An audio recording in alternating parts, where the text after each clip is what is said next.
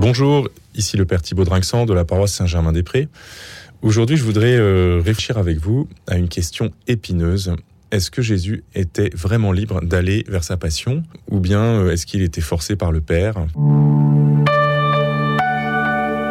Vous savez que bon, il, avance vers, la, croix en disant euh, Il faut que le Fils de Dieu soit livré aux mains des hommes.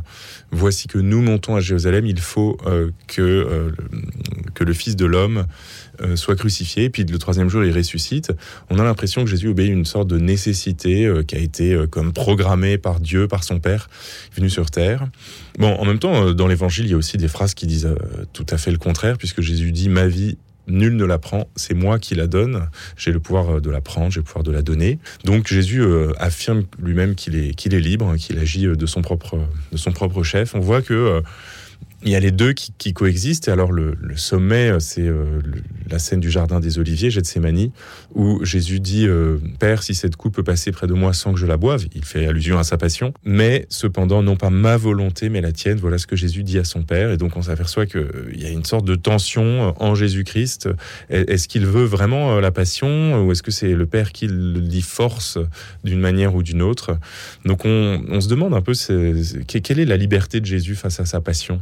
Alors d'abord, je voudrais dire que la liberté de Jésus ne commence pas pendant sa vie terrestre, parce que Jésus, il est le Fils éternel du Père qui, est incarné, qui est devenu homme, et il n'a pas commencé à être libre le jour où il est né. Il était euh, le Fils de toute éternité, du Père éternel, et la relation du Père et du Fils, c'est une relation d'amour et donc une relation de liberté. C'est même la relation euh, du plus grand amour, d'un amour euh, infini et du coup aussi d'une liberté euh, totale, d'une liberté infinie. Donc dès, dès l'origine, le Père donne la vie au Fils avec, avec un amour qui lui donne d'être libre. Hein, je t'ai engendré aujourd'hui. Ça, c'est la phrase, on pourrait dire, qui retentit de toute éternité en Dieu. Et le Fils qui vient répondre, me voici pour faire ta volonté. Ce sont deux citations de psaumes que l'on applique euh, au Père et au Fils dans ce dialogue trinitaire qui a commencé bien avant l'incarnation, puisque depuis toujours, il y a ce don de la vie par le Père et cette obéissance filiale du Fils qui est un acte de, liberté euh, totale. Si bien que lorsque Jésus arrive, c'est le Verbe qui prend chair, qui s'incarne, eh bien, c'est comme une manifestation aux yeux des hommes de ce qui se passait déjà depuis toujours au ciel, en Dieu.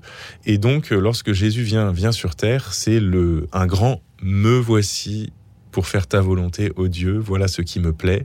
Et euh, toute la vie de Jésus, elle est, euh, elle est un acquiescement joyeux et libre au vouloir du Père. Et d'ailleurs, la vie de Jésus était certainement une vie très joyeuse, la vie euh, dans, dans cette sainte famille, certes très sobre, euh, très caché, où se vivait une joie totale. Et, euh, Jésus a, grandi dans, cette, dans une vie humaine joyeuse et heureuse. Il ne faut pas s'imaginer un Jésus triste, c'est une erreur. Cette parole d'acquiescement à la volonté du Père continue à, se dire et elle se dit de manière de plus en plus forte et de plus en plus visible. Jésus euh, choisit de commencer sa vie publique et il choisit ses apôtres, il choisit ben, d'aller de ville en ville, il a toute une initiative, une souveraineté dans, son, dans son style de vie. Puis à un moment donné, Jésus comprend aussi que l'heure vient pour lui de monter à Jérusalem. Il est un prophète, il est même plus qu'un prophète, et il faut qu'il aille à Jérusalem accomplir sa mission. Et il sent, Jésus, il, voit bien à travers euh, son intelligence des, des événements que l'heure est venue pour lui d'aller jusqu'au bout de cette volonté du Père qui, de toute façon, il veut faire depuis le début. Il ne s'en est jamais décollé.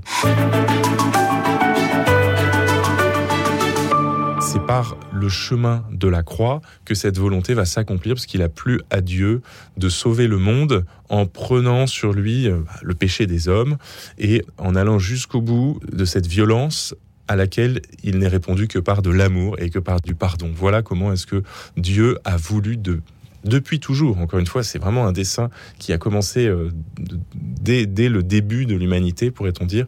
Dieu a voulu sauver l'homme, non par, euh, non par la violence, non par une contrainte, mais par un amour en réponse euh, à la, au refus, au péché. Et donc Jésus va, va vivre dans sa chair, puisque c'est Dieu incarné, l'amour, l'amour, la douceur face à la violence, à la haine, à la jalousie des hommes, et c'est ça la passion. Mais c'est comme ça que Dieu s'y prend pour euh, combattre le péché. Et du coup, c'est ça que veut Jésus. Alors maintenant, à Gethsemane, on a souvent parlé de cette scène, il y a quand même effectivement un décalage entre euh, Jésus qui d'une part dit mais si cette coupe peut passer près de moi sans que je la boive et puis néanmoins bah, la volonté du Père qui, qui maintenant euh, amène, amène son Fils à la passion. Alors on a fait remarquer qu'en Jésus il y avait deux volontés de même qu'il y a deux natures, hein. il est à la fois vrai homme et vrai Dieu, mais il a une, vraiment une volonté d'homme et il a aussi vraiment cette volonté divine dont je parle depuis le début. Mais cette volonté d'homme, elle est semblable à la nôtre et elle répugne naturellement, puisque tout homme naturellement répugne à la mort. Et donc Jésus lui-même ne, veut pas mourir, il n'avance pas de bon cœur en, tant qu'homme vers sa passion, euh, euh, il souffre terriblement d'être trahi par ses amis, et tout ça broie son cœur d'homme, d'où cette angoisse de Gethsemane. Mais ça n'empêche pas que cette liberté humaine va progressivement, et on, le voit dans, ces, dans cette prière à trois reprises de Gethsemane, en, trois temps, cette volonté humaine va être comme réconciliée, remise en alliance complète avec la volonté de, Dieu. Et en faisant cela, euh, Jésus, au fond, il ramène avec lui toute l'humanité qui s'était rebellée contre Dieu.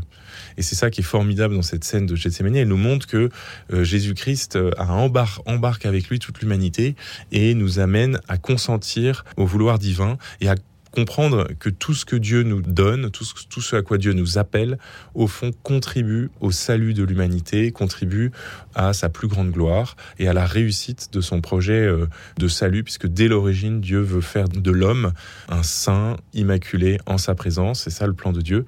Et il ne va pas échouer. Le mal ne met pas ce, plan divin en échec, mais en revanche fait faire ce détour par la croix que Jésus va accomplir pour nous, devant nous.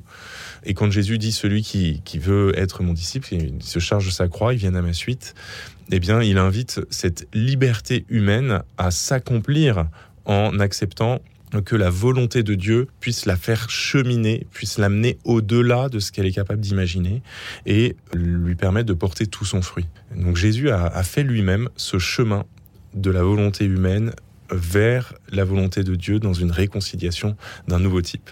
Donc oui, Jésus était parfaitement libre d'aller vers sa passion et c'est même parce qu'il était libre et tout à fait libre que sa passion a pu porter un fruit salutaire. Il est allé lui-même en disant Père, me voici pour faire ta volonté. Dans le livre est écrit pour moi ce que tu veux que je fasse. Voilà mon plaisir. Nous aussi, ben, nous sommes invités à, à reconnaître que cette volonté de Dieu, à chaque fois que nous l'avons faite, y compris quand elle nous répugnait parfois humainement, mais elle a correspondu à notre joie la plus profonde et à notre plus grand euh, fruit spirituel. Voilà, je vous souhaite à tous une bonne journée dans l'amour de la volonté divine. À bientôt, au revoir. Merci Père Thibaud Je le rappelle, vous êtes vicaire à la paroisse Saint-Germain-des-Prés et aumônier de la Sorbonne.